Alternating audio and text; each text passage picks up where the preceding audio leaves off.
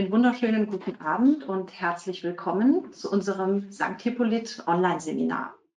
Wir haben diesmal das Thema Seniorenfütterung bzw. Seniorenpferde ausgewählt. Damit bewegen wir uns äh, chronologisch ein bisschen voran zu den beiden letzten Online-Seminaren, wo es eher um Zucht und die Aufzucht von Fohlen und Jungpferden ging. Und wir machen jetzt einen sehr großen Sprung und machen bei den Seniorenpferden weiter. Kurz zu meiner Person. Mein Name ist Juliane Küsters. Ich bin bei St. Hippolyt für Forschung und Entwicklung sowie Fachberatungen zuständig und freue mich, dass wir heute einen gemeinsamen Abend verbringen werden.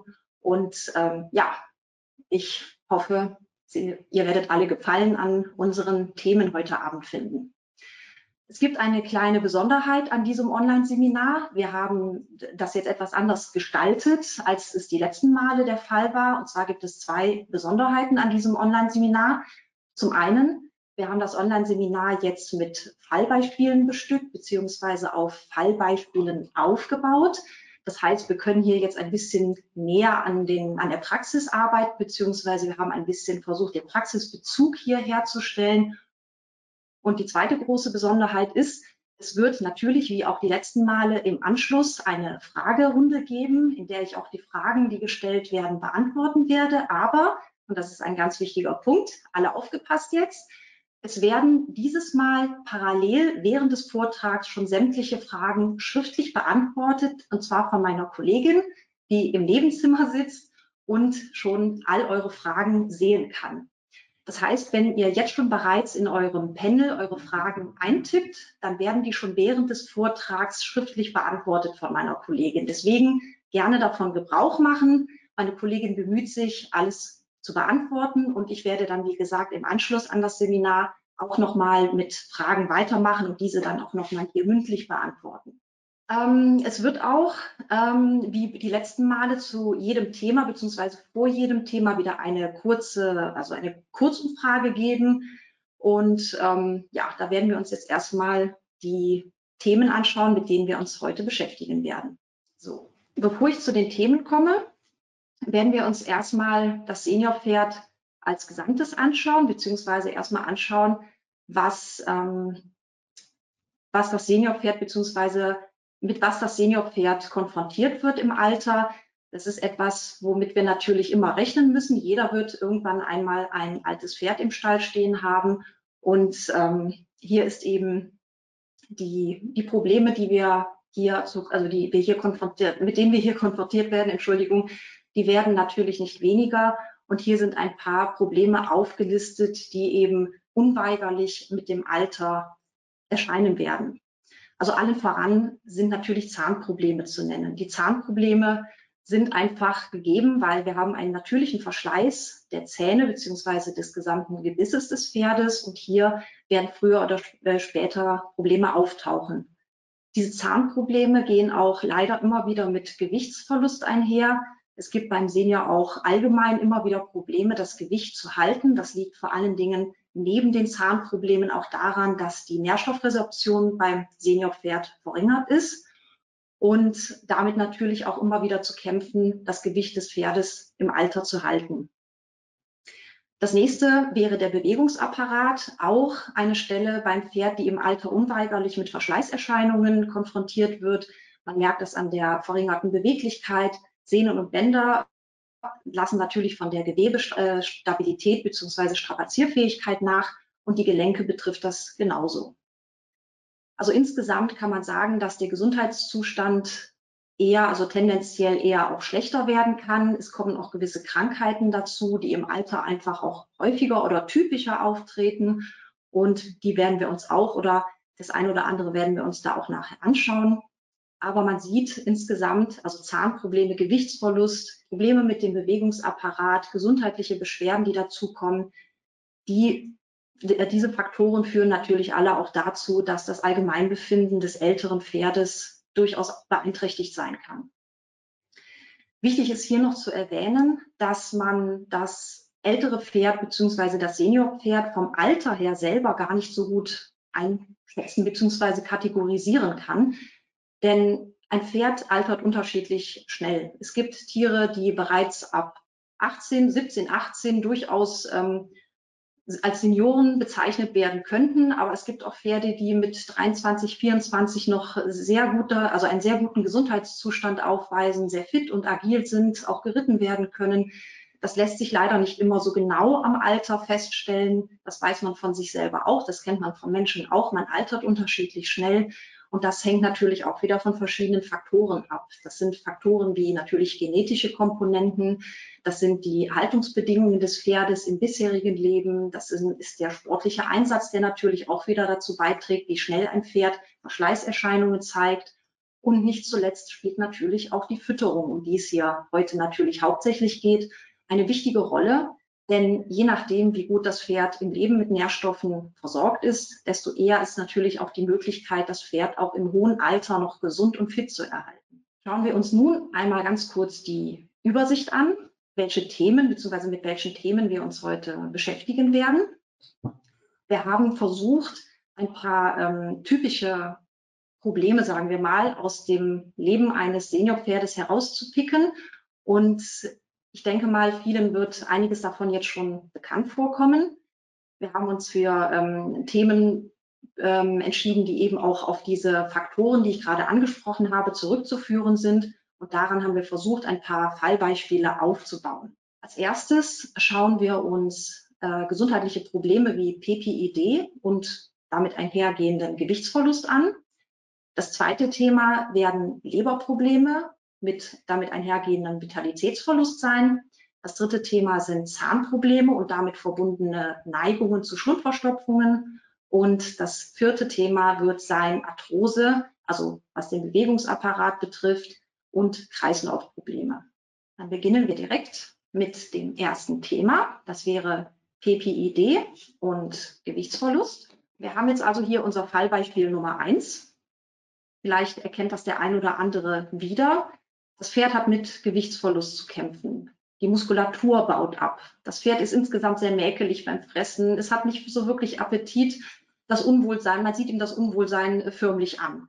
Und Fellwechsel und Hautprobleme sind, ähm, ja, sind auf einmal sehr deutlich spürbar. Das überlange Decker, das haben wir jetzt gerade schon vorweggenommen. Ein richtiger Teddypelz bildet sich. Das Pferd tut sich schwer, das Haarkleid im Fellwechsel zu wechseln. Und bei manchen ist vielleicht sogar schon die Diagnose gestellt worden, PPID.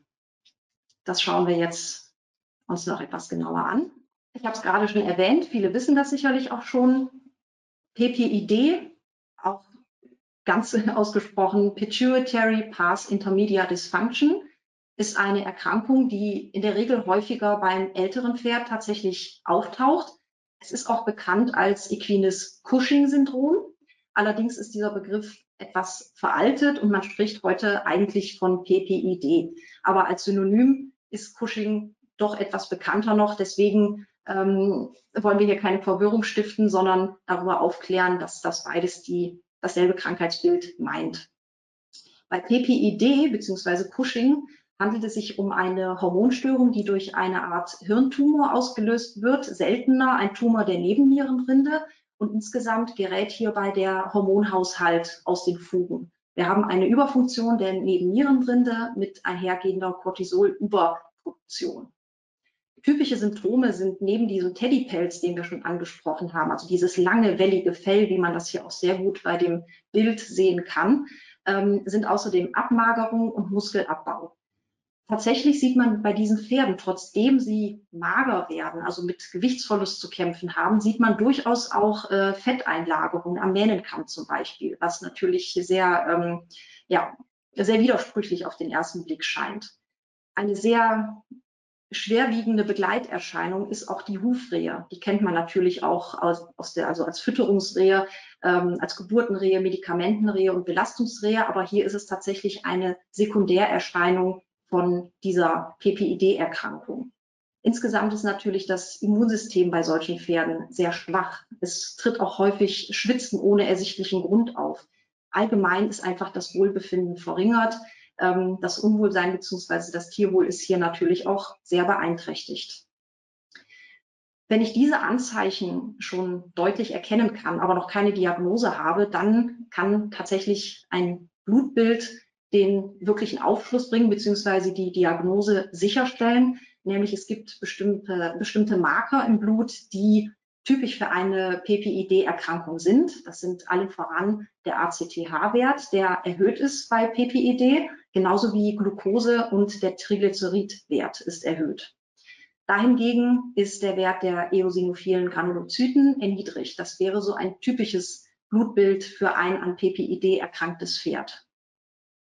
Ich möchte das hier direkt ansprechen als wichtiger Hinweis. Es gibt auch durchaus Fehldiagnosen, sogenanntes Pseudo-Cushing. Ähm, man darf nämlich nicht vergessen, diese Marker im Blut, die sind natürlich auch bei anderen ähm, Problemen sensibel. Das be betrifft vor allen Dingen den ACTH-Wert. Der ACTH-Wert, der wird höher oder erhöht sich, wenn das Pferd unter Stress oder Schmerzen steht. Das heißt, man sollte auf jeden Fall immer auch mal ein Kontrollblutbild machen und sich immer fragen, hat das Pferd zum Zeitpunkt des, der Blutabnahme Schmerzen oder Stress in irgendeiner Form, denn dann kann auch schon mal eine Falschdiagnose gestellt werden. Ich möchte das hier nur sicherheitshalber erwähnen, da dies tatsächlich schon mal vorkommt. Aber wenn die Diagnose eindeutig ist, auch mit der ganzen Symptomatik, die da dran hängt, dann hat man eine, ein krankes Pferd im Stall. Aber die gute Nachricht dazu ist, es kann bei dieser Krankheit sehr viel gemanagt werden. Es kann mit der Fütterung, um die es uns hier natürlich heute Abend besonders geht, sehr viel geregelt werden. Und so kann man dem Seniorpferd noch ein relativ beschwerdefreies Leben ähm, bieten. Man muss halt nur manche Regeln beachten. Und die schauen wir uns jetzt etwas genauer an.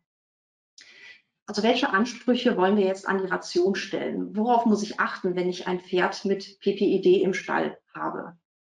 Wichtig ist, wir brauchen eine durchaus energiereiche Ration. Das kommt daher, dass PPID ja in der Regel mit Gewichtsverlust einhergeht. Das heißt, es wird nichts nützen, wenn ich mein Pferd auf Schonkost setze, denn dann wird es mir noch mehr abbauen. Und ich möchte ja schon sehen, dass mein Senior wieder an Gewicht zunimmt. Das heißt, wir brauchen durchaus eine energiereiche Ration. Allerdings, weil es eben bei PPID besondere Regeln zu beachten geht, äh, äh, zu beachten gilt, Entschuldigung, ähm, wir müssen auf jeden Fall eine sehr stärke- und zuckerarme Ration anstreben. Das heißt, es sollte auf Getreidestärke, also auf äh, Getreide als solche in, im Sinne von Getreidestärke verzichtet werden, damit eben nicht zu viel Stärke und Zucker in der Ration ist. Die Energie, die wir brauchen, um das Pferd aufzufüttern, die sollten wir in dem Fall eher aus Ölsaaten und Getreidekeimen generieren. Also Getreidekeime, ähm, die auch wieder eine Quelle für ähm, Fette sind, also um das Pferd eben aufzubauen, eben, aber eben ohne die leicht verdaulichen Kohlenhydrate wie Stärke und Zucker. Natürlich ist, ähm, sind ähm, Strukturkohlenhydrate, also Heu, allen voran und Faserprodukte auf jeden Fall anzuraten. Das ist gar kein Problem. Aber wie gesagt, die leicht verdaulichen Kohlenhydrate, Stärke und Zucker vor allen Dingen, die sollten so gering wie möglich gehalten werden. Also man sollte hier, also auch bei der Wahl des, des Kraftfutters in dem Falle immer schauen, dass der Stärke-Zuckergehalt unter 10 Prozent liegt. Insgesamt muss man natürlich hier auch auf die Versorgung mit Mikro- und Vitalstoffen Acht geben. Denn nur weil das Pferd ähm, älter ist, hat es natürlich trotzdem seinen täglichen Bedarf an Mineralstoffen und Vitalstoffen. Und im Falle einer Erkrankung wie PPID hat es sogar noch einen Mehrbedarf. Das heißt, hier dürfen die Mikronährstoffe auf gar keinen Fall zu kurz kommen.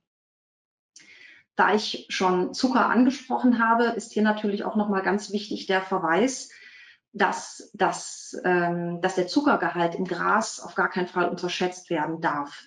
Das heißt, für Pferde, die an PPID erkrankt sind, muss der Weidegang wirklich sehr geregelt erfolgen.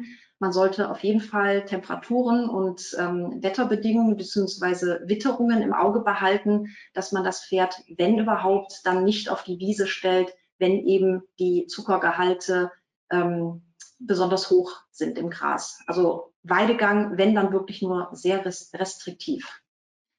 Schauen wir uns nur einmal an, wie so eine Ration für ein an PPID erkranktes Pferd gestaltet werden könnte. Wir haben hier ein paar Produkte, die sich dafür sehr gut eignen.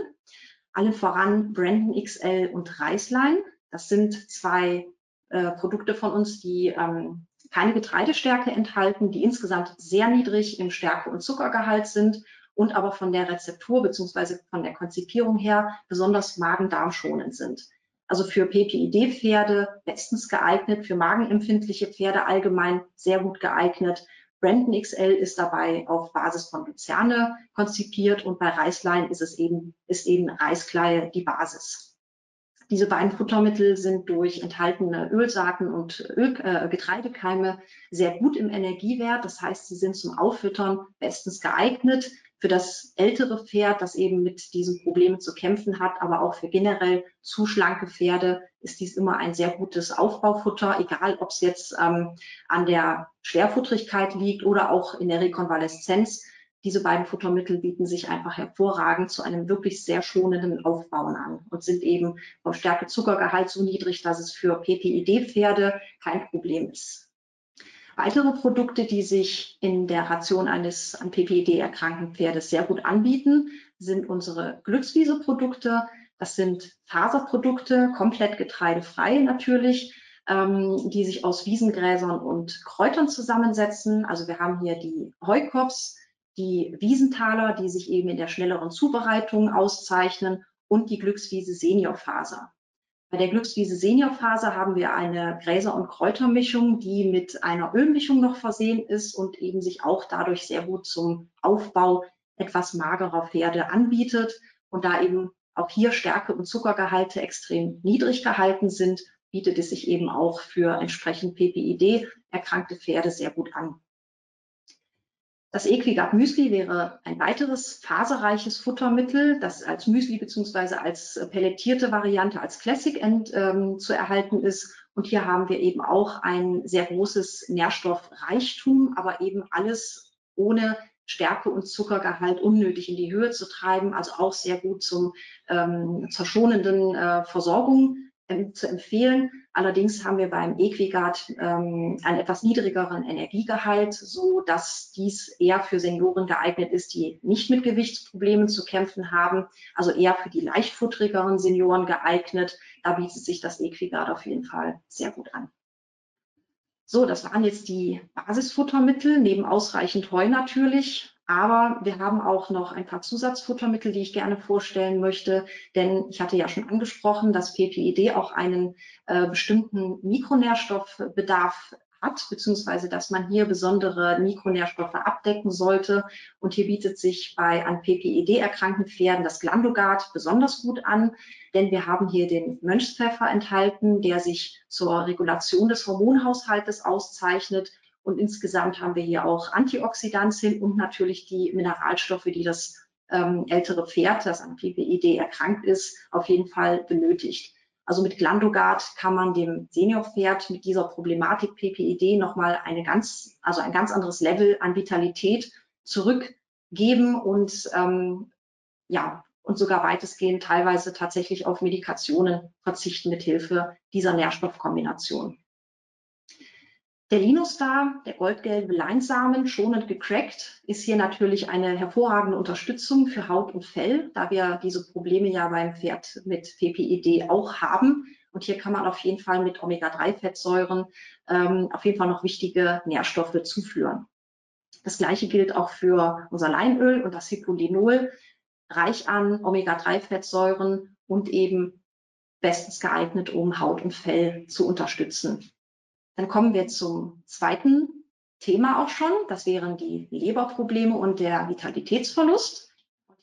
Wir haben jetzt also hier unser zweites Fallbeispiel. Und zwar, man beobachtet folgende Dinge bei seinem Pferd.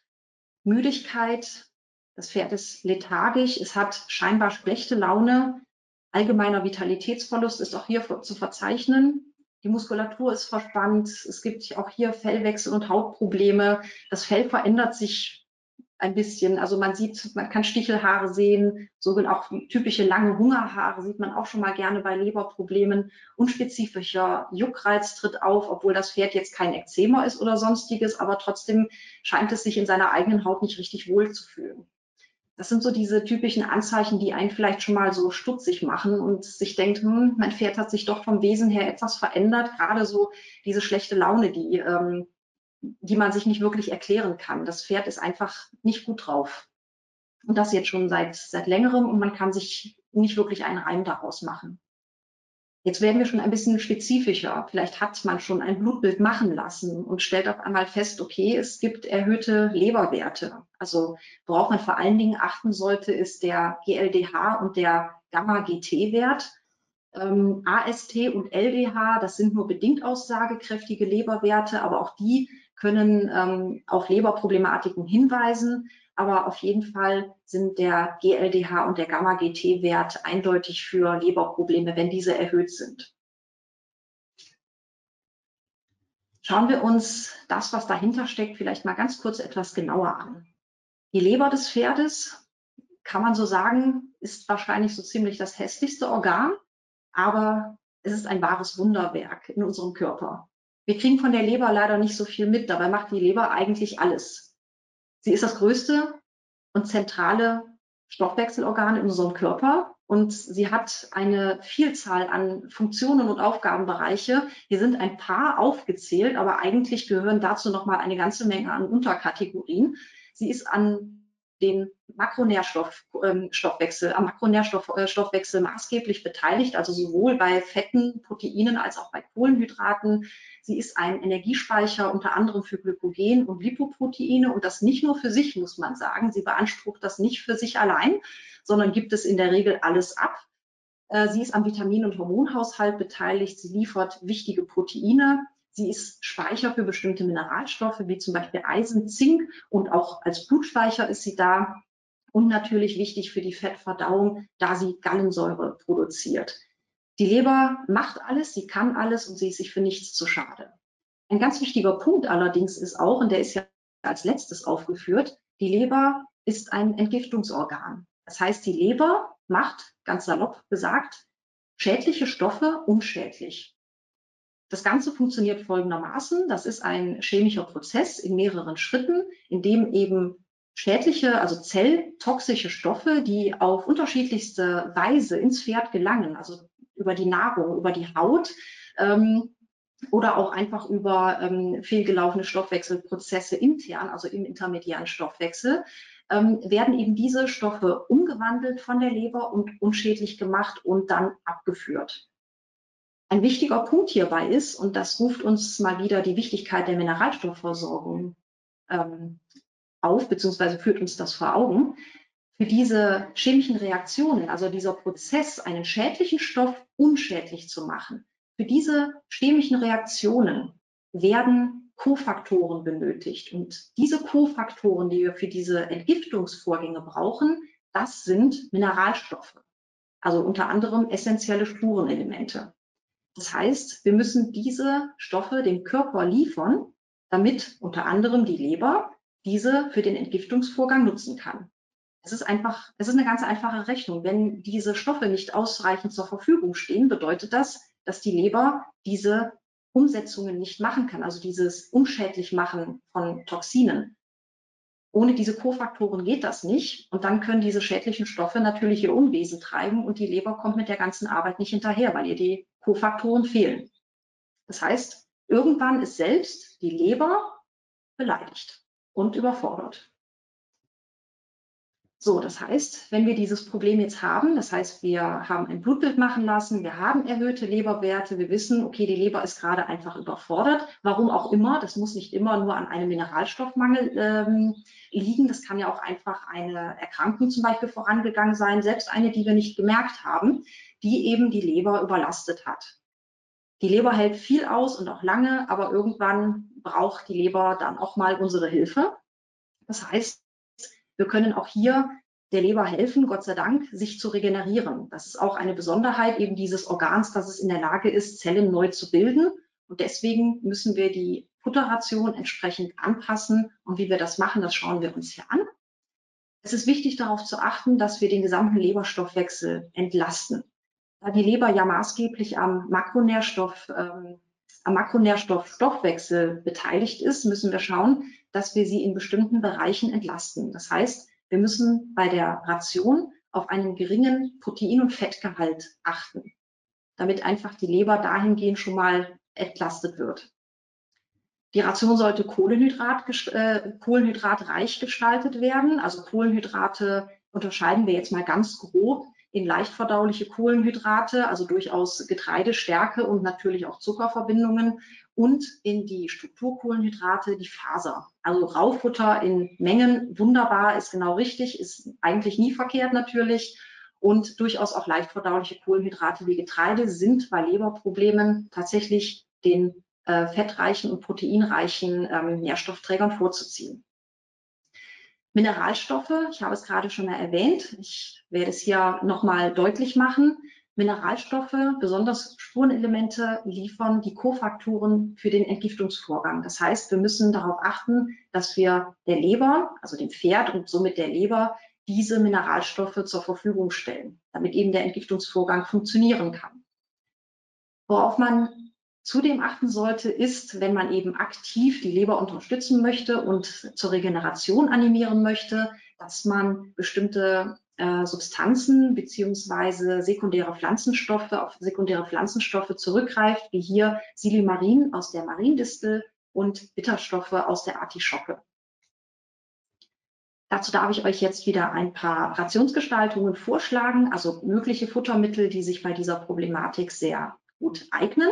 Das wäre zum einen unser Senior Müsli, das Vital Müsli Beste Jahre. Das ist ein getreidereiches ähm, Müsli, das eine sehr hohe Akzeptanz hat. Es ist im Prinzip das Seniorfutter von uns.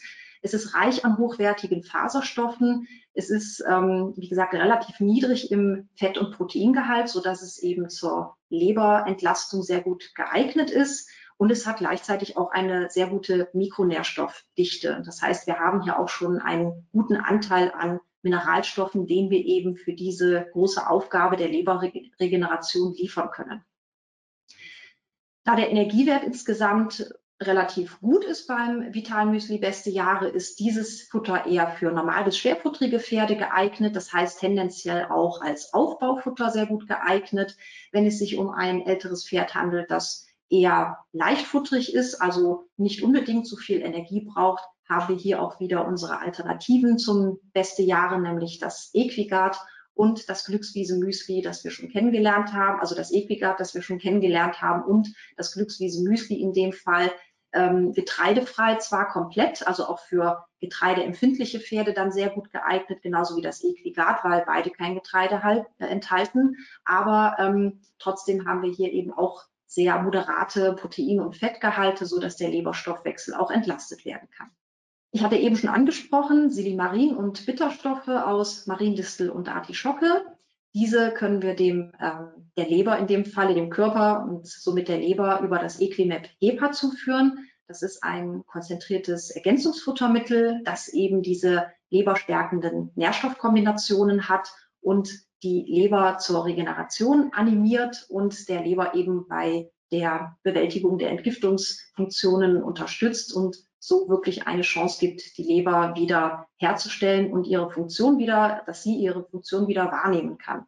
Denn wir, was wir machen können, ist, wir wollen ja dem Entgiftungsorgan in seiner Funktion helfen und unterstützen. Und das können wir eben mit dem Equimap HEPA erreichen. Dass wir das eben kurweise machen, also eine Kur, ähm, also eine Leberkur und ähm, somit, wie gesagt, auch die entsprechend erhöhten Leberwerte wieder in den Normalbereich bringen da, wie schon angesprochen, die Spurenelemente eine große Bedeutung in, in der, im Entgiftungsvorgang haben, bietet sich auf jeden Fall als zusätzliche Kur zum Equimap HEPA gleichzeitig das Mikrovital an.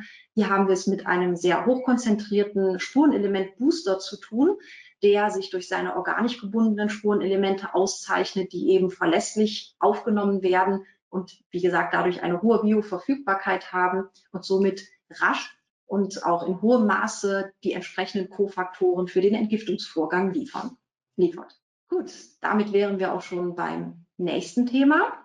Und damit steht auch schon die nächste Kurzumfrage an für Zahnprobleme und Schwimmverstopfung. Dann schauen wir uns jetzt wieder das entsprechende Fallbeispiel an. Vielleicht erkennt das ja der ein oder andere und denkt sich, ja, das kenne ich von meinem Pferd. Zahnprobleme und Schlundverstopfung, was man so typisch dabei beobachtet. Also Zahnprobleme, wir hatten eben am Anfang schon darüber gesprochen, ein unaufhaltsamer Verschleiß an den Zähnen beziehungsweise am Gebiss. Und man merkt das irgendwann, dass das Pferd anfängt, Heuwickel, also sogenannte Heuwickel zu machen. Das sieht im Prinzip so aus, das Pferd nimmt Heu auf, dann wird das Heu im Maul mit der Zunge hin und her gedreht und hin und her gewickelt, in Anführungszeichen. Es wird ein bisschen drauf rumgekaut, aber letzten Endes wird es nicht komplett zerkaut und nicht abgeschluckt, sondern wird dann wieder fallen gelassen, also ausgespuckt. Und das sind dann diese typischen Heuwickel, die man dann entweder im Trog sieht oder da, wo das Heu halt liegt, in der Box verteilt oder auf dem Paddock um die Heuraufe herum. Das ist so ein typisches Anzeichen, dass man direkt merkt, okay, irgendwas scheint da nicht zu stimmen. Das kommt durchaus natürlich auch bei jüngeren Pferden vor. Ähm, ich sage mal, spätestens dann sollte man auf jeden Fall den ähm, Zahnarzt kommen lassen. Natürlich sind regelmäßige Kontrollen von etwa einmal pro Jahr sollten äh, selbstverständlich sein. Aber wenn man so etwas sieht, dann sollte man den Termin auch durchaus schon mal etwas vorziehen. Gerade bei Senioren ist es oft so, dass man den Zahnarzt dann auch etwas engmaschiger kommen lassen sollte. Heuwickel sind also so ein typisches Anzeichen für Zahnprobleme. Was man auch ähm, feststellen kann, sind vermehrte Speichelbildung. Das kann einerseits mit Zahnproblemen zusammenhängen, wenn zum Beispiel irgendwelche Haken an den Zähnen stören oder ein Zahn wackelt, was im Alter natürlich dann auch öfter mal vorkommt. Das ist eine Irritation im Pferdemaul, so kann man sich das vorstellen. Das kennt man von sich selber auch. Wenn irgendwas im Mund irritiert, dann wird natürlich die Speichelproduktion angeregt. Und so kann man das auch beim Senior mit Zahnproblemen sehen. Die Speichelproduktion wird einfach äh, angeregt. Das Pferd äh, kaut leer, weil eben diese Irritation im Maul ist. Teilweise wird der Speichel abgeschluckt oder er wird halt tatsächlich einfach ausgespuckt. Und insgesamt kann es eben auch zu Schlundverstopfungen kommen, äh, die wir uns nachher noch etwas, ähm, also in der nächsten Folie noch kurz etwas genauer anschauen. Futterverweigerung spielt auch durchaus eine Rolle. Es ist ja auch frustrierend, wenn entweder es zu Schlundverstopfungen kommt, also wenn das Pferd generell zu Schlundverstopfungen neigt, dann kann es aus dieser Erfahrung raus gerne schon mal das Futter verweigern oder weil es eben weiß, es kann nicht richtig kauen. Das ist mit viel Frustration ähm, geht das natürlich einher und damit natürlich auch wieder verbunden der Gewichtsverlust, den wir bei älteren Pferden leider oft beobachten, einfach weil die Nahrungsaufnahme in dem Fall rein mechanisch nicht mehr richtig funktioniert. Bei den Zahnproblemen schauen wir jetzt im Weiteren uns abgesehen vom Verschleiß auch noch eine tatsächliche Erkrankung an und das wäre EOTRH. Das schauen wir uns jetzt hier auf dieser Folie etwas genauer an. Und zwar bei EOTRH handelt es sich um die Equine Odontoclastic Tooth Resorption and Hypercementosis. Ähm, dabei handelt es sich um eine degenerative Zahnerkrankung, die chronisch ist und nicht heilbar. Man kann den Verlauf durchaus durch richtiges Management kann man den ein bisschen eindämmen, aber man, es ist im Prinzip trotzdem ein fortschreitender Prozess. Und man sieht es eben sehr gut auch von außen, also auch ohne, dass der Zahnarzt kommt, kann man das sehen. Denn durch diese Zementablagerungen, die sich, also die damit einhergehen, ähm, kann man durchaus Verdickungen am Zahnfleisch sehen. Also wenn man das, die Oberlippe zum Beispiel hochnimmt, dann kann man an den Wurzeln der Schneidezähne, kann man da am Zahnfleisch das richtig fühlen, wenn da so Verdickungen auftauchen. Das sind eben diese typischen Zementeinlagerungen, also diese Hyperzementose ist das in dem Fall. Ja, Schlundverstopfungen sind nochmal eine, ein kleiner Fall für sich. Sie können zwar durch, beziehungsweise können mit Zahnproblemen einhergehen, aber Schlundverstopfungen können auch für sich alleine stehen. Ähm, wenn man sich jetzt die Speiseröhre vorstellt, sie ist ja eigentlich nichts anderes als ein Übergang vom Maul in den Magen und beim Pferd durch den langen Hals ist das auch ein nicht zu, also kein geringes Stück, das da überwunden werden muss vom Nahrungsbrei. Und wenn das halt stecken bleibt, durchaus, also der Nahrungsbrei oder, oder ähm, quellendes Futtermittel, zum Beispiel potenziell quellende Futtermittel im Hals stecken bleiben, das ist eine sehr, sehr unangenehme Sache. Und leider ist es beim alten Pferd auch oft so, dass durch Schlundverstopfungen auch ähm, die Speiseröhre verletzt werden kann, beziehungsweise ähm, durch die ja, durch die verloren gegangene Stabilität des Gewebes, das ja insgesamt im Alter auch nachlässt, kann es in der Speiseröhre zu Aussackungen kommen. Und sind diese Aussackungen, ähm, also die Vertikel unter anderem auch genannt, sind diese erstmal da, dann kann natürlich auch in diesen Aussackungen immer wieder Futter hängen bleiben. Das heißt, es ist im Prinzip ein, ähm, ein Teufelskreis, der dann immer wieder zu Schundverstopfungen führt. Und ähm, das könnte durchaus bei dieser einen Beantwortung, dass ähm, ja fast schon regelmäßig Schlundverstopfungen auftreten, könnte durchaus damit zusammenhängen. Was kann man jetzt machen? Also, naja, im Prinzip, man kann an dieser Sache an sich kann man natürlich nichts machen. Die Zahnprobleme, sollten sie jetzt keine ähm, ähm, Krankheitsursachen haben, dann kann man natürlich oft durch den Besuch des Zahnarztes ähm, Abhilfe schaffen. Aber wenn man erstmal eine degenerative Zahnerkrankung hat, ist natürlich die Zahnkontrolle durch den Tierarzt genauso wichtig, aber man kann es ja trotzdem nicht mehr ändern. Und wenn auch Schlundverstopfungen immer häufiger werden und auch Aussackungen der Speiseröhre sind, man muss ja trotzdem schauen, dass man das Pferd vernünftig ernähren kann. Es ist schwierig, aber auch hier, genauso wie vorhin bei PPID, man kann es gut managen, man muss bestimmte Dinge und Regeln beachten und dann kommt man damit auch gut zurecht. Worauf achtet man jetzt also? Man sollte beim Krippenfutter zumindest auf geringe Strukturlänge achten. Man soll das Pferd ruhig an Heu rumkauen lassen, selbst wenn das nicht mehr schafft, das Heu klein zu machen oder zu schlucken, ähm, also auch aus Angst teilweise, weil es vielleicht die Speiseröhre nicht runtergeht. Man soll es ruhig trotzdem am Heu kauen lassen, einfach wegen der Beruhigung, wegen der Beschäftigung, wegen der so wichtigen Speichelproduktion. Das soll man auf jeden Fall machen lassen. Trotzdem müssen wir es ja ernähren, das Pferd. Das heißt, wenn das Heu selber auch nicht mehr gefressen werden kann, sollte man hier auf jeden Fall auf Heuersatzprodukte zurückgreifen, also ähm, Faserprodukte mit geringer Strukturlänge. Ähm, man sollte sich überlegen, ob man von Müsli auf pelletiertes Futter umsteigt. Denn pelletiertes Futter ist ja von der Strukturlänge her selber wesentlich feiner als Müsli. Und wenn man das Pellet jetzt, Achtung, wichtiger Punkt, das Pellet einweicht, also mit Wasser ansetzt und dann einweicht, dann wird das ein richtig schöner, cremiger Brei, wird von den Pferden normalerweise sehr gerne angenommen, weil es ja so ähnlich ist wie ein Mesh und das wird von den meisten Pferden gerne gefressen. Also da kann man wunderbar auf jeden Fall auf eine pellettierte Futtervariante umsteigen und die eben dann mit Wasser anreichern. Wichtig ist natürlich, dass man insgesamt auch auf eine adäquate Mineralstoffversorgung Acht gibt. Wobei hier die hier genannten äh, Mineralstoffe, also wie Calcium, Magnesium, Zink, Kupfer, Mangan, natürlich aber auch die Vitamine D und K in dem Fall vor allem ähm, hierbei erwähnt sind, aber eher im Hinblick auch auf das gesamte Leben des Pferdes. Denn wenn man diese Mineralstoffversorgung schon vorher versäumt, dann kann es natürlich auch eher zur Demineralisierung der harten Substanzen, wie zum Beispiel der Zähne kommen und man macht sich die Probleme im Alter des Pferdes quasi selber. Deswegen hier kurz ein, ähm, ein, also im Hinblick auf die jüngeren Jahre des Pferdes, bitte da auch schon auf die Mineralstoffversorgung achten, damit solche Probleme im Alter möglichst gar nicht erst auftauchen, damit man es nicht provoziert. Insgesamt natürlich bei Schlundverstopfungen, deswegen auch der Tipp mit dem pelletierten Futter einzuweichen, ähm, dass man auf die Flüssigkeits Aufnahme achtet, dass die Flüssigkeitszufuhr besonders wichtig ist. Man sieht es bei Senioren insgesamt sehr gerne, dass sie schon mal weniger trinken und das bringt natürlich auch wieder ähm, vermehrt Probleme mit sich, wenn das Futter zu trocken ist. So kann man hiermit auf jeden Fall Abhilfe schaffen, indem man das Futter insgesamt einweicht und somit noch zusätzlich Flüssigkeit, also das Pferd mit Flüssigkeit noch zusätzlich versorgen kann.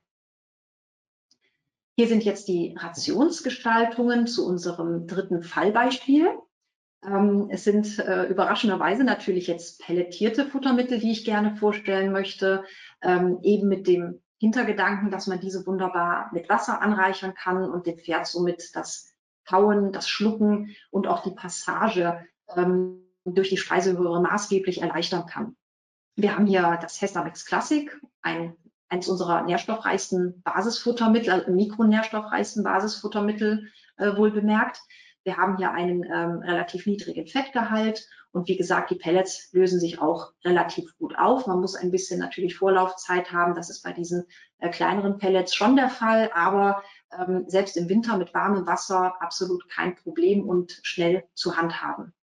Die Vollwertpellets bieten sich genauso an. Das ist im Prinzip ein sehr gutes Basisfuttermittel, also auch für normal bis äh, schwerfutterige Pferde sehr gut geeignet. Ähm, hier ist zum Beispiel auch kein Hafer enthalten, auch keine Bindemittel. Also man kann die Vollwertpellets auch immer guten Gewissens dann wirklich für den Senior einsetzen. Das sind die beiden pelletierten Futtermittel, die ich jetzt als Stellvertreter für die ähm, getreidehaltigen, ähm, für die getreidehaltigen Pellets vorgestellt habe. Und hier haben wir natürlich noch ein paar getreidefreie Varianten. Wenn wir jetzt einen Senior haben, der halt auf Getreide ein bisschen empfindlich reagiert oder vielleicht gleichzeitig Probleme mit PPID hat, Ähm, das ist ja durchaus ähm, klar, dass diese Kombinationen auch durchaus möglich sind. Von daher hier auch für die sensiblen Pferde die getreidefreien Varianten, das Reislein, das wir schon kennengelernt haben, genauso wie das Brandon XL. Auch das Equigard haben wir ja eben als Klassik enthalten, also als pellettierte Variante. Und selbstverständlich die Glückswiese, Heuersatzprodukte, Heukops, Wiesen, äh, Wiesentaler auch zum Einweichen und auch die Seniorfaser natürlich auch wunderbar mit Wasser anzureichern, gar kein Problem. Und das getreidefreie Glücksmech natürlich, um die Verdauung auch nochmal insgesamt zu unterstützen, da wir ja bei Schwimmverstopfung durchaus auch mal mit unregelmäßiger Futteraufnahme zu kämpfen haben. Da bietet sich das auf jeden Fall ein paar Mal die Woche an, dass man das Glücksmech noch ergänzt. Als Ergänzungsfuttermittel, abgesehen von unseren Basisprodukten, ist auf jeden Fall das Mikrovital wieder sehr sinnvoll. Also gerade bei Seniorenpferden, die ja auch immer wieder mit der Vitalität, mit Vitalitätsverlust zu kämpfen haben, bietet sich das hier zumindest in Zeiten des Fellwechsels kurweise immer sehr gut an.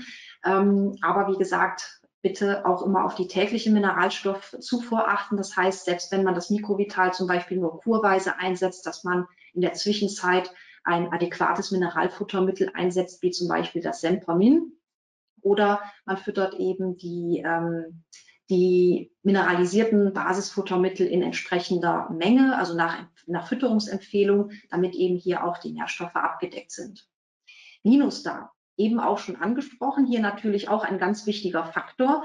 In dem Fall würde es sich auf jeden Fall anbieten, den Linus da vor der Verfütterung auch mit Wasser anzureichern. Also man kann den auch wunderbar einfach mit den Pellets oder auch mit den Heukops einfach mit Wasser ansetzen, damit der Leinsamen eben schon die Schleimstoffe im Wasser bilden kann. Und somit hat man wirklich eine sehr schöne rutschfähige Masse nochmal zusätzlich, um eben Schwimmverstopfungen auf jeden Fall dann weitestgehend so gut es geht zu verhindern und eben das gar nicht erst aufkommen zu lassen. Das gleiche gilt natürlich auch für Öle, die einerseits natürlich auch wieder gute Energieträger sind. Das heißt also bei Senioren, die mit Gewichtsverlust zu kämpfen haben, kriegt man hier nochmal eine gute Gelegenheit, um, die, um den Energiegehalt der Ration zu steigern. Und natürlich ist Öl auch in gewissem Maße. Also wir haben natürlich jetzt keine literweise pro Portion, die wir füttern können, aber trotzdem geben sie ja auch wieder etwas ähm, Rutschfähigkeit dazu. Das heißt, wir machen die Passage durch die Speiseröhre auch wieder etwas leichter. Da viele Senioren, und deswegen hier an dieser Stelle ganz wichtig, viele Senioren eben sich auch schwer tun mit der Futteraufnahme, sei es jetzt, weil sie ähm, Probleme mit dem, mit dem Gebiss zum Beispiel haben oder Angst vor Schwimmverstopfungen haben, insgesamt aber einfach etwas mäkelig beim Fressen sind, ihr geliebtes Futter auf einmal nicht so, nicht mehr so gerne mögen und man immer wieder rumprobieren muss.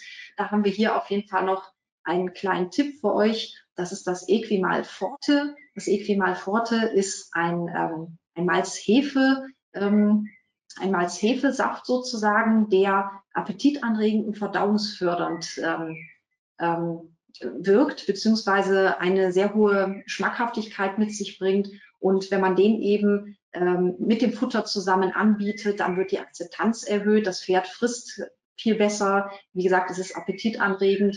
Ähm, bitte nur vorsichtig bei Pferden mit PPED ist das jetzt in dem Fall nicht so gut geeignet. Aber ansonsten bei Schwimmverstopfung, mäkeligen Senioren, ansonsten ist das eine wunderbare Möglichkeit, um einfach insgesamt ähm, den Geschmack wieder etwas zurückzubringen, den Appetit anzuregen und ähm, ja, da reichen auch schon kleine Mengen aus, um die Ration bzw. die Portion des Pferdes äh, in dem Fall einfach etwas besser oder beziehungsweise schmackhafter zu gestalten. Dann kommen wir zu unserem nächsten Thema. Hierzu gibt es auch wieder eine kleine Kurzumfrage. Das Thema handelt oder behandelt den Bewegungsapparat und auch die ähm, und auch Kreislaufprobleme. Das ist unser viertes Fallbeispiel. Das wird dann auch dem einen oder anderen jetzt bekannt vorkommen. Das ältere Pferd, wie gesagt, wir wissen nicht, äh, wie alt. Wie gesagt, auch diese Probleme können früher oder später auftauchen. Es kann mit 15 anfangen, es kann aber mit 25 noch alles wunderbar sein. Aber irgendwann merkt man es einfach so ein bisschen. Das Pferd wird älter. Der, der Bewegungsapparat bzw. Der, der Gang insgesamt wird etwas steifer. Es kommt vielleicht mal die ein oder andere Lahmheit dazu. Das Pferd wird wetterfühlig, also auch von den Gelenken her. Wenn das Pferd noch geritten wird, merkt man das vielleicht, dass das Pferd sehr lange Aufwärmphasen braucht. Die Bewegungslust, also die Bewegungsfreude ist insgesamt etwas eingeschränkt. Das merkt man zum Beispiel vielleicht auch auf der Weide, dass das Pferd natürlich in jüngeren Jahren gerne mal mit den Weidekumpels um die Wette rennt. Auf einmal denkt es sich, ach, lauft ihr mal vor, ich komme dann ganz gemütlich hinterher. Ähm, und vielleicht haben wir es auch schon mit richtigen Arthrosen zu tun, also mit tatsächlichen äh, Gelenksproblemen. Flüssigkeitsablagerung in Gelenken, also an Sehnen und Bändern durchaus auch zu beobachten. Man sieht einfach, die Beine sind nicht mehr so schön trocken wie bei einem jungen Pferd. Man sieht einfach, da ist einfach, die Zeit hat ihres dazu getan und die ersten Probleme tauchen auf. Was wir hier auch ähm, ansprechen, sind Kreislaufprobleme. Haben auch vermehrt Senioren mit zu tun, gerade in den Sommermonaten bei ähm, plötzlichen Temperaturwechseln besonders bei hohen Temperaturen, da kommen die älteren Pferde teilweise auch nicht so gut mit zurecht. Ja, mit dem Bewegungsapparat, das haben wir jetzt schon angesprochen, wir haben es hier mit, wenn nicht verletzungsbedingt, aber dann altersbedingte Verschleißerscheinungen an Sehnen, Bändern und Gelenken zu tun. Auch wieder, wie gesagt, schon am Anfang von Faktoren wie Genetik, sportlicher Einsatz und auch Fütterung abhängig.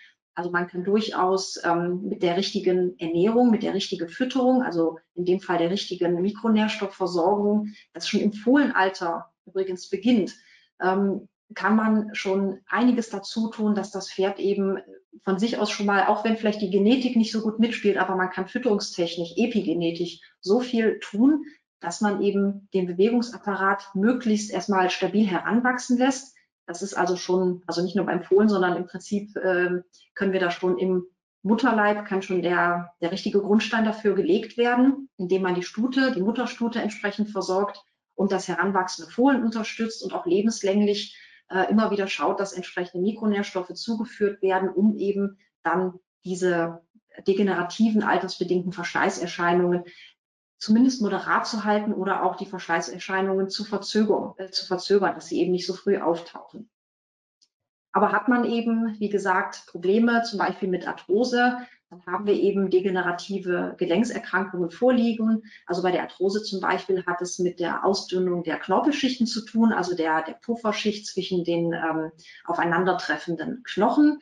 Wir haben teilweise äh, nekrotisches Knochen- und Knorpelgewebe und insgesamt führt dies bei der Arthrose in dem Fall zu einer Instabilität der Gelenke. Und das merkt man eben auch im gesamten Gangbild. Und diese Instabilität der Gelenke, die führt natürlich bei jedem Schritt wieder zu einer Fehlbelastung. Das heißt, es ist auch wieder ein fortschreitender Prozess, der ähm, sich eher dann auch verschlimmert im Alter.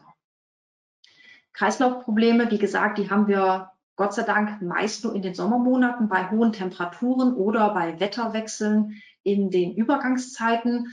Also man merkt das zum Beispiel an auch verringertem äh, Wohlbefinden, also ein Unwohlsein des Pferdes, taumelnder Gang, das ist natürlich schon dann sehr äh, fortgeschritten, also fortgeschrittene Kreislaufproblematiken. Schweißausbrüche sind typisch und hohe Puls- und Atemfrequenzen sind auch typisch für die Kreislaufproblematik, die man eben gerne bei ähm, hohen Temperaturen beobachtet. Allgemein Wetterfühligkeit, zum Beispiel in der Übergangszeit, da merkt man es eigentlich eher an, äh, an wetterbedingten Koliken. Das sind so leichte Koliken, die ganz plötzlich auftauchen, wenn zum Beispiel ähm, im Herbst ähm, es schon kalte Tage gibt und plötzlich nochmal die Temperaturen stark ansteigen auf über 15 Grad. Das ist gerade bei Seniorpferden sehr schwierig. Die reagieren gerne schon mal mit Bauchkrämpfen darauf, also mit Magen-Darm-Krämpfen. Und das äußert sich für uns natürlich ähm, symptomatisch wie eine Kolik. Ähm, und kommt tatsächlich gerne bei älteren Pferden vor. Was kann man jetzt also an der Ration machen? Wie kann man die Ration gestalten, um das Pferd hinsichtlich des Bewegungsapparates und auch möglicher Kreislaufproblematiken zu unterstützen? Es ist hier wichtig, die schon angesprochenen Nährstoffe, spezifische Nährstoffe für Sehnenbänder und Gelenke zu ergänzen. Wobei hier wichtig ist, dass man diese dauerhaft ergänzt gerade bei diesen doch recht schwer zu, ähm, schwer, schwer zu unterstützenden Gewebearten ähm, wie Sehnen und Bänder und auch Gelenke, weil diese eben alle sehr schlecht durchblutet sind, können wir sehr schwierig nur die Nährstoffe hier herantragen.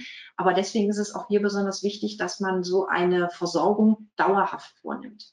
Es ist leider bei solchen Gelenkserkrankungen oder Sehnen- und Bänderproblemen, wenn sie eben nicht verletzungsbedingt sind, sondern wirklich verschleißbedingt sind, ähm, dann ist es wichtig, dass man diese Nährstoffe dauerhaft ergänzt. Eine Kur wird hier leider nicht ausreichen. Man muss hier wirklich schauen, dass diese Gewebestrukturen dauerhaft unterstützt werden.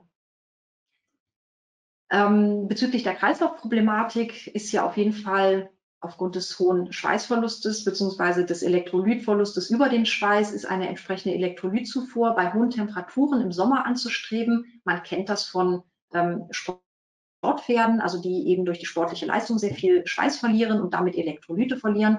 Bei dem Senior ist das eben genau das Gleiche im Prinzip, aber ohne die Anstrengung. Äh, es ist einfach der Kreislauf, der hier die nötige Elektrolytzufuhr äh, braucht. Und Weißdorn ähm, von der natürlichen Seite her, beziehungsweise von der Kräuterseite her, ist Weißdorn auf jeden Fall sehr gut geeignet, um den Kreislauf, den Herzkreislauf und den, ähm, den gesamten, ähm, nach dem gesamten Kreislauf zu unterstützen. Zusätzlich kann man noch mit Magnesium und Vitamin E sehr gut helfen, da man hier die Sauerstoffzufuhr verbessern kann und insgesamt die Muskelfunktion unterstützen kann wichtig ist, und das gilt sowohl für Kreislaufprobleme als auch besonders natürlich für äh, Verschleißerscheinungen am Bewegungsapparat, also Problemen beim Bewegungsapparat, ist die regelmäßige, aber moderate Bewegung. Also man sollte hier wirklich darauf achten, dass das Pferd, um den Kreislauf zu stabilisieren und um die Gelenke immer geschmeidig zu halten und die ganzen Strukturen warm zu halten und beweglich zu halten, dass hier wirklich regelmäßig bewegt werden sollte, ähm, aber halt, wie gesagt, keine äh, abrupten Bewegungsmanöver erfolgen sollten, sondern wirklich regelmäßig und moderat ist hier auf jeden Fall ähm, das oberste Gebot. Hier haben wir jetzt nochmal eine Rationsgestaltung, wie das aussehen könnte für das Beispiel ähm, der, des Bewegungsapparates und Kreislaufprobleme. Zur Unterstützung von Gelenken, Sehnen und Bänder haben wir hier die bewährte Movicur, die eben all diese Mikronährstoffe für Sehnen, Bänder und Gelenke liefert. Also nur um ein paar zu nennen, worauf man achten kann. Das sind ähm, äh, Kollagenbausteine, das sind Chondroitinsulfate, das sind Glycosaminoglycane, das sind diese typischen Baustoffe bzw. Substanzen, die die Gelenke, Sehnen und Bänder zur Aufrechterhaltung ihrer Funktion benötigen. Aber auch hier nochmal wichtig darauf hinzuweisen, eine dauerhafte Ergänzung sollte auf jeden Fall erfolgen, um eben gleichbleibend ähm, die, diese Strukturen zu unterstützen. Macor wäre das nächste Produkt, was ich gerne vorstellen würde. Macor ist hochdosiertes Magnesium mit Vitamin E. Aus den schon genannten Vorzügen dieses ähm, Macor bietet sich besonders bei Wetterfühligkeit und Verspannungen an.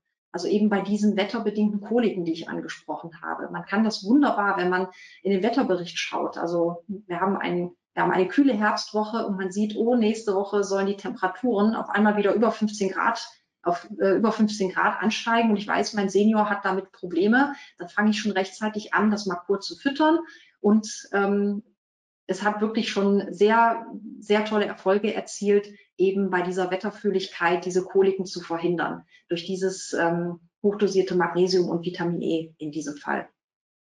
Dann die Elektrolyte noch, wie angesprochen, meist natürlich in den Sommermonaten bei hohen Temperaturen, die halt dann auch mit einem erhöhten Schweißverlust ähm, einhergehen, ist, sind die Elektrolyte zum Ausgleich des Elektrolythaushaltes äh, sehr gut geeignet. Natürlich auch hier immer auf ausreichende Wasserzufuhr achten. So, damit wäre ich jetzt auch schon erstmal am Ende der Präsentation, am Ende der vier Themen, die wir heute Abend uns zusammen angeschaut haben. Ähm, ich möchte mich erstmal ganz herzlich für die Aufmerksamkeit bedanken und auch für, das, für die rege Beteiligung an den Kurzumfragen. Es geht sofort weiter mit der Fragerunde. Also meine Kollegin hat ja nebenbei schon Fragen beantworten können, aber wir werden hier jetzt auch noch äh, direkt ein paar Fragen beantworten können. Ein bisschen Zeit nehmen wir uns dafür noch. Mein Pferd frisst die Heukops nicht mehr. Wie man das schmackhafter machen kann, wird hier gefragt. Ja, das ist leider tatsächlich immer wieder ein Problem. Ähm, es gibt viele Pferde, die sich anfangs sehr auf Heukops stürzen und das ähm, ist auch völlig markenunabhängig. Die werden dann gern gefressen, aber leider beobachtet man es immer häufiger, dass die Pferde nach einem langen Winter voller Heukops dann irgendwann sagen, nee, ich, ich mag jetzt keine Heukops mehr. Das haben wir tatsächlich äh, sehr oft. Und ähm, natürlich haben wir gerade die Probleme, wenn es sich um ältere Pferde handelt, die dann auch kein Heu mehr fressen wollen oder können. Dann ist ja, da sind ja Heukops oder, in, oder zum Beispiel Wiesentaler. Wir brauchen ja diese Faserquelle. Wir können das Pferd nicht nur von Kraftfutter oder Krippenfutter in Anführungszeichen ernähren, weil eben die Faserstoffe, die Strukturkohlenhydrate immer die Basis jeder Pferderation ähm, darstellt. Das ist einfach von der Ernährungsphysiologie des Pferdes so gegeben und von daher müssen wir natürlich schauen, dass es irgendwie machbar ist. Das heißt, wenn die Heukops nicht mehr gefressen werden, es gibt unterschiedliche Möglichkeiten und da muss man auch wieder differenzieren, was, mit was für einem Pferd haben wir es hier zu tun.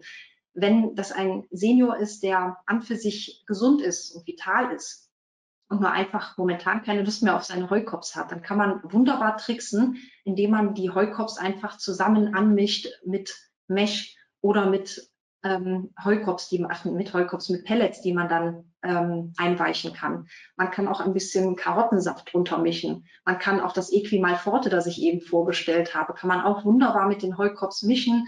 Man kann einfach, ich sag mal, die Heukops, anstatt die pur zu verfüttern, einfach ein bisschen geschmacklicher aufwerten.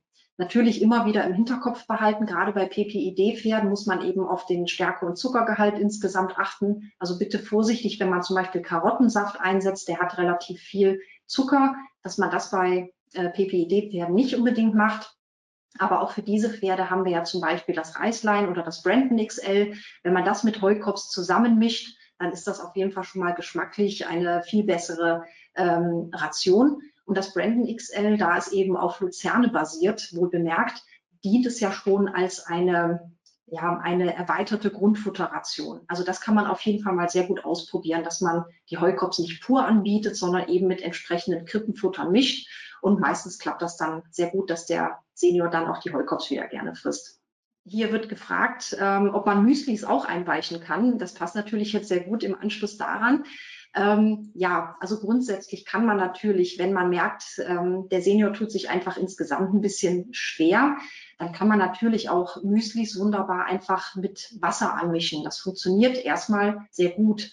Aber es gibt natürlich Komponenten im Müsli. Also wir haben ja auch äh, Faserbestandteile darin. Ähm, zum Beispiel oder, oder wenn es zum Beispiel getreidehaltig ist mit, mit Maisflocken oder Gerstenflocken, die lösen sich natürlich jetzt so nicht auf. Da wird jetzt also kein schöner Brei daraus, wie das bei einem Mesh oder bei ähm, Pellets der Fall ist. Das heißt, bedingt kann man das wunderbar machen. Um die Flüssigkeitszufuhr zu erhöhen, geht das natürlich immer, gar keine Frage.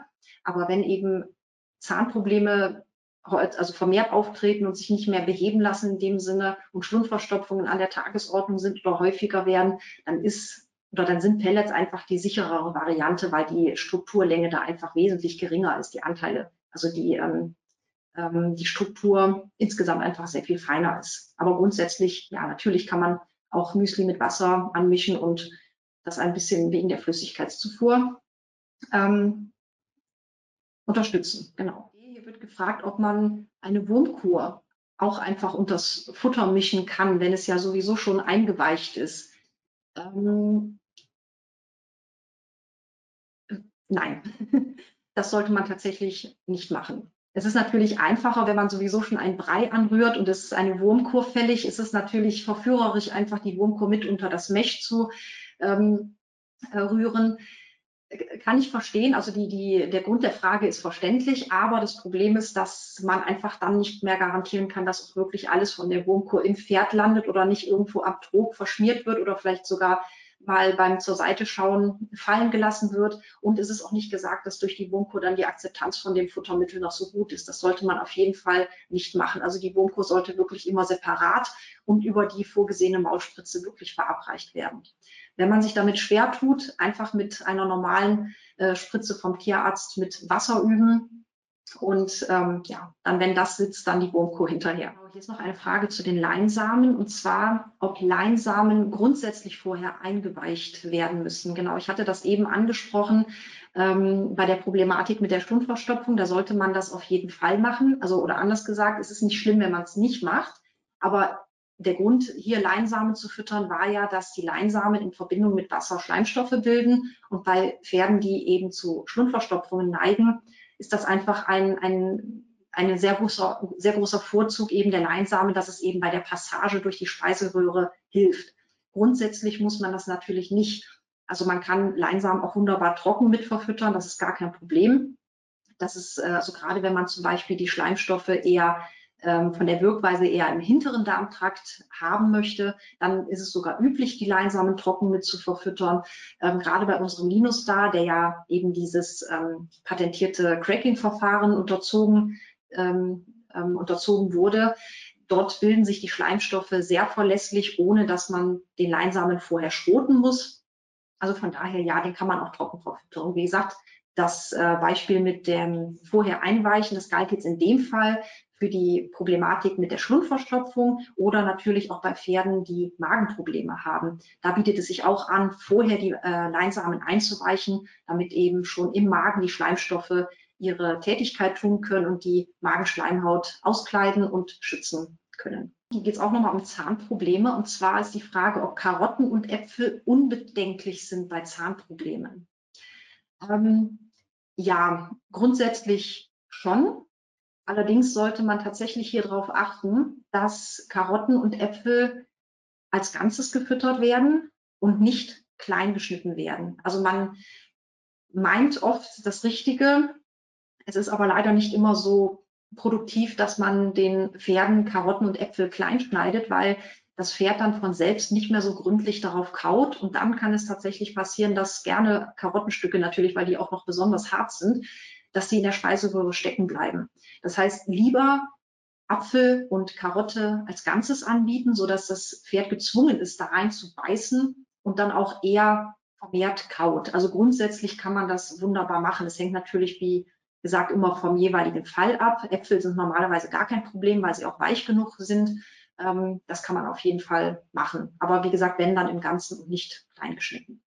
Hier wird der Muskelabbau angesprochen, den wir jetzt auch schon öfter bei den älteren Pferden als Beispiel hatten, ähm, wie man den Muskelaufbau bei älteren Pferden fördern kann. Das ist eine sehr gute Frage, auch ein wichtiges Thema. Ähm, man hat das leider aus den unterschiedlichsten Gründen, sieht man eben, dass die Muskulatur oft atrophiert ist, also sich auch zurückbildet. Und hier muss man auch wieder sagen, da gibt es keine Pauschallösung. Grundsätzlich ist es sehr schwierig, bei einem alten Pferd die Muskulatur wieder aufzubauen. Es kommt natürlich auch hier drauf an, ob wir jetzt von einem älteren Pferd sprechen, das durchaus noch im Sport geht, also das vielleicht so 18 oder 19 Jahre alt ist und vielleicht krankheitsbedingt etwa, also, also aus Rekonvaleszenzgründen äh, Muskulatur abgebaut hat und danach aber wieder weitergeritten werden kann oder ob es sich halt um ein Pferd handelt, das schon über 25 Jahre alt ist und eben aufgrund von zum Beispiel PPED oder ähm, ähm, aufgrund von sonstigen Gewichtsverlusten einfach auch an Muskelmasse verliert. Hier ist es wirklich sehr schwierig, die Muskelmasse oder die Muskulatur als solche wieder aufzubauen man darf auf jeden Fall nicht den Fehler machen und Präparate bzw. Ergänzungsfuttermittel füttern, die den Muskelaufbau fördern, wie das bei einem jüngeren, sportlich aktiven Pferd der Fall ist. Denn grundsätzlich kann man Muskulatur nur richtig aufbauen, wenn die Muskulatur auch arbeitet. Und das ist halt bei einem Pferd, das ich nur als Beispiel jetzt, wie gesagt, schon älter als 25 Jahre ist und tatsächlich nicht mehr geritten wird oder nicht mehr geritten werden kann, ist eben die Muskelarbeit nicht gegeben. Das heißt, was wir dem Körper dann zwar liefern, sind ähm, wichtige Aminosäuren, die essentiell sind für den Aufbau der Muskulatur. Aber wenn die Muskulatur nicht arbeitet, dann werden diese Aminosäuren an einer anderen Stelle benötigt und im schlimmsten Fall äh, haben wir ein zu viel an Aminosäuren, also sprich an stickstoffhaltigen Substanzen. Und diese müssen dann wiederum über die Niere ähm, sehr teuer entwertet werden bzw. verwertet werden. Und hier ist es immer wichtig, dass man sich fragt, ob das Pferd noch in der Lage ist, die Muskulatur überhaupt aufzubauen. Das heißt, bei einem Pferd, das gar nichts mehr tut, in Anführungszeichen, also wirklich nur noch sein Leben auf dem Paddock und auf der Weide genießt, ähm, ist es fraglich. Da wird man sich sehr schwer tun, die Muskulatur wieder aufzubauen. Das ist tatsächlich leider so. Wichtig ist natürlich trotz alledem, so oder so, ob das jetzt mit einem Ergänzungsfuttermittel geschieht oder über die normale Ration, die essentiellen Aminosäuren, die sind auch bei einem alten Pferd wichtig. Das heißt, man sollte natürlich trotzdem gucken, dass Aminosäuren wie Lysin und Methionin vor allen Dingen und auch Treonin immer in entsprechender Menge enthalten sind. Also bei unseren Basisfuttermitteln zum Beispiel in Verbindung mit Grundfutter ist das aber normalerweise für den Bedarf eines älteren Pferdes ist das auf jeden Fall alles abgedeckt. So, genau, hier ist auch die Frage, genau, das ist auch speziell ja bei älteren Pferden gerne das Problem. Fellwechsel allgemein wird hier angesprochen, beziehungsweise wie kann man denn bei einem älteren Pferd den Fellwechsel insgesamt unterstützen? Ja, ist eine gute Frage. Wir sind jetzt eben auf den Fellwechsel eigentlich hauptsächlich in Verbindung mit PPID eingegangen, aber natürlich tut sich das ältere Pferd grundsätzlich etwas schwerer mit dem Fellwechsel. Das liegt einfach auch in der Natur der Dinge. Das sind auch wieder altersbedingte äh, Erscheinungen, die wir hier haben, dass ähm, das mit dem Fellwechsel einfach etwas schwieriger vonstatten geht. Das hängt auch alles mit diesem etwas altersbedingt beeinträchtigten Stoffwechsel zusammen. Und was man hier auf jeden Fall unterstützend machen kann und auch sollte, ist eben zum einen eine adäquate Mineralstoffversorgung. Hier bietet sich vor allen Dingen das Mikrovital auf jeden Fall noch an, dass man das während des Fellwechsels füttert, beziehungsweise schon frühzeitig äh, zu Beginn des Fellwechsels. Also auch hier äh, nicht zu spät beginnen, also durchaus schon im Spätsommer damit anfangen und auch zu Beginn des neuen Jahres bereits schon anfangen, das Mikrovital zu füttern, um eben wieder entsprechende äh, Spurenelemente zuzuführen und dem Körper das zu geben, was es eben für den Aufbau des Fellkleides beziehungsweise auch für den Wechsel benötigt. Was man hier zusätzlich machen kann, ist zum Beispiel auch die Linustar einzusetzen und ähm, also und oder äh, Leinöl oder Hippolinol eben wiederum als Quelle für Omega-3-Fettsäuren, die hier auch wieder dienlich sind für Haut und Fell ähm, insgesamt. Und äh, hier vorher nicht erwähnt, aber was sich sehr gut anbietet im Fellwechsel ist auch unsere Hefekultur. Das ist ein Probiotikum, um eben die Darmflora zu stabilisieren und von einem gesunden Darm ausgehend, wie gesagt, auch den Fellwechsel zu unterstützen. Einfach durch ähm, die aufgebaute Darmflora, die gesunde Darmflora, die wiederum mit einer vermehrten Nährstoffresorption einhergeht, um den Senior hier einfach dann zu, äh, unterstützen zu können. Und das bietet sich kurweise im Fellwechsel auch immer sehr gut an. Also hier kann man auf jeden Fall nochmal gezielt unterstützen. Ja, ähm, hier ist eine etwas äh, speziellere Frage, spezifischere Frage, betrifft PPID.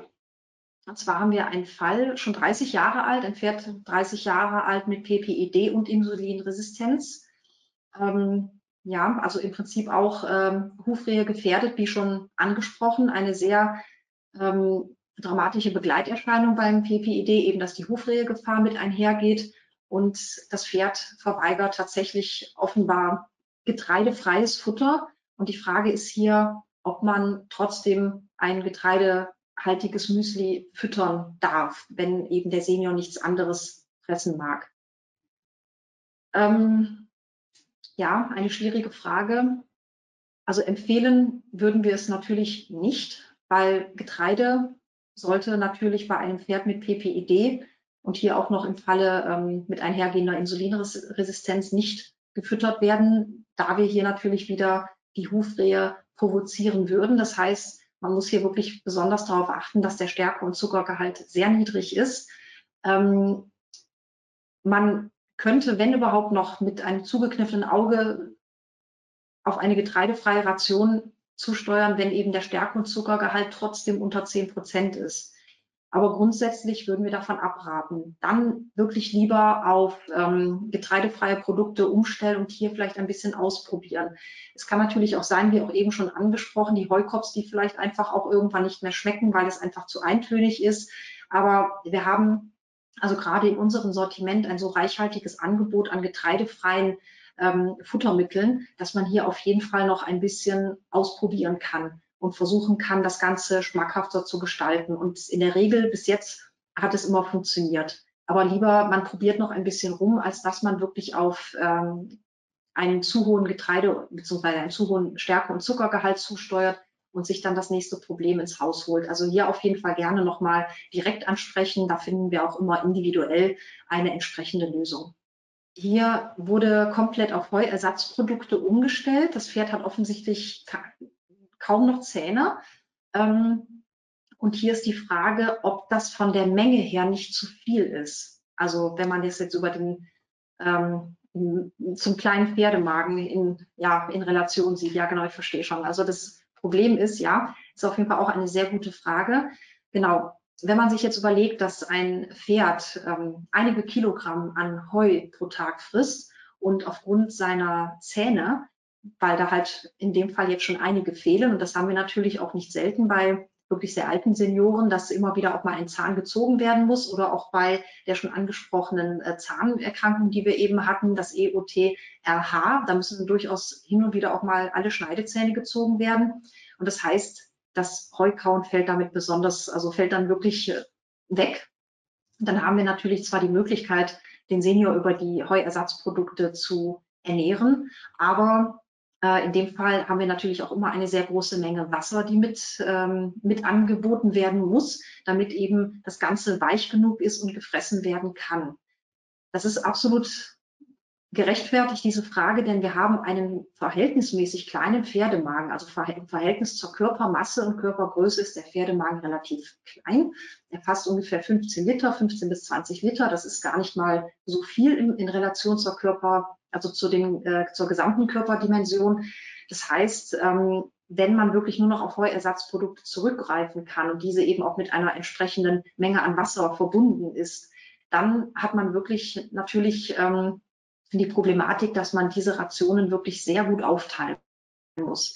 Es wird natürlich grundsätzlich empfohlen, auch Krippenfutter auf mindestens zwei Mahlzeiten pro Tag, je nach Menge, äh, am besten natürlich auch drei äh, Mahlzeiten aufzuteilen. Aber wenn man hier nichts anderes außer Heuersatzprodukte mit Wasser füttern kann, dann sollte man das wirklich so oft am Tag wie möglich machen.